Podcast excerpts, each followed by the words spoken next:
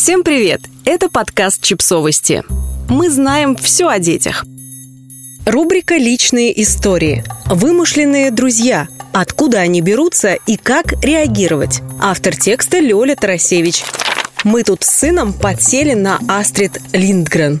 Ну, а какой ребенок не увлекался ее книгами? И вот, когда уже и Пеппи, и Эмиль, и Ронни стали почти родными, мы начали выискивать менее популярные ее произведения. И наткнулись на интереснейший сборник сказок «Крошка Нильс Карлсон» называется. Каждая история самостоятельна и не связана со следующей. В ней свои герои, события, развязка. Но уже после второй, третьей понимаешь, что кое-что общее все-таки есть.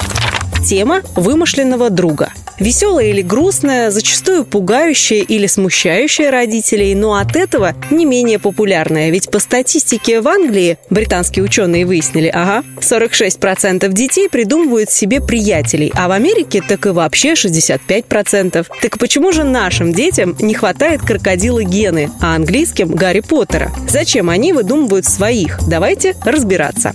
Чаще всего ребята заводят себе вымышленных друзей просто потому, что хочется пофантазировать.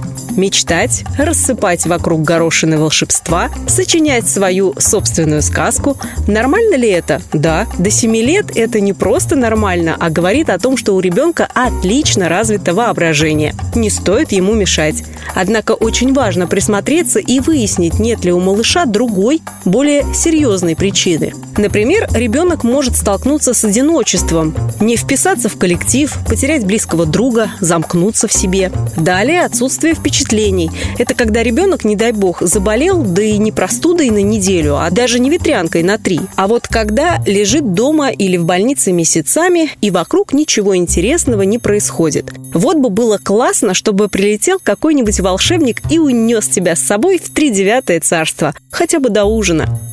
При травмирующем событии, смерть близкого, развод родителей, воображаемый друг может появляться не только у дошкольника, но даже и у подростка. Это, наверное, наиболее тяжелый случай, требующий аккуратного, но срочного вмешательства.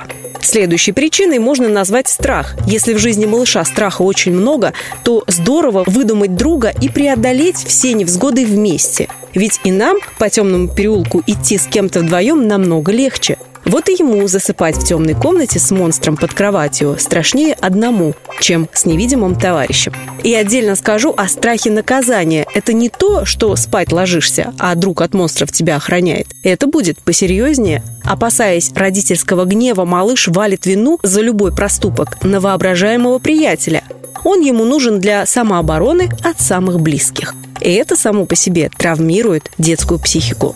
Что же делать родителям с вымышленным другом? Отучать? Игнорировать? Если малыш просто фантазирует, а это наиболее распространенный вариант, то развивайте эти фантазии, делайте их более реальными. Пишите вместе сказки, рисуйте несуществующего товарища, расспросите, какой он и что любит. Просто медленно смещаем вектор от совсем невидимого в видимое.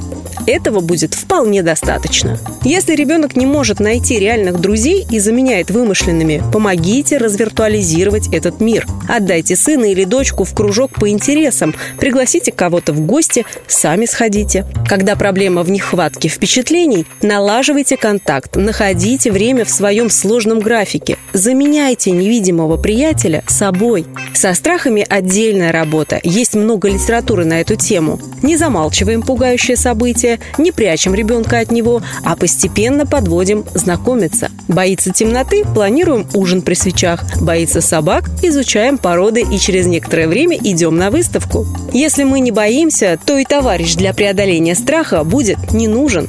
О страхе наказания, когда ребенку нужен нафантазированный товарищ, чтобы спихнуть ответственность за разбитую вазу, наверное, понятно и без подсказок. Меняем свою родительскую позицию в этом вопросе. Меньше ругаем, выражаем свое недовольство мягче и корректнее. При самом сложном случае появления невидимого друга, травме потери близкого или разводе родителей, однозначно ведем ребенка к психологу. Есть также общие рекомендации. Не нужно рассказывать ребенку, что вымышленный друг – признак сумасшествия. Лучше признавать этого друга, узнавать о нем побольше. Если малыш говорит, что товарищ будет с вами обедать и хочет поставить тарелку для него, не взывайте к голосу разума, просто дайте тарелку. Но и не инициируйте сами общение с несуществующим приятелем, если речь о нем не заходит. Не нужно на следующий день спрашивать, будет ли он с вами снова обедать и ставить тарелку без запроса. Перекладывание ответственности за проступки можно пресекать, но мягко. Твой друг насорил? Ок, но вам с ним сейчас необходимо пропылесосить. Ну и последний вопрос. Когда же стоит бить тревогу? Ребенку больше 7 лет, а заявленный приятель так и живет с вами. Ребенок играет только со своим невидимым товарищем. Игра ребенка и его несуществующего друга носит агрессивный, жестокий характер. Присутствуют ссоры между ними. Ухудшился сон, аппетит, самочувствие. Ребенок путает реальность и фантазии и сложно переходит из одного в другое. Но эти проявления скорее редкость, а в остальное время выдуманные друзья – это всего лишь часть детства. Давайте дадим ей право на существование. Подписывайтесь на подкаст, ставьте лайки и оставляйте комментарии. Ссылки на источники в описании к подкасту. До встречи!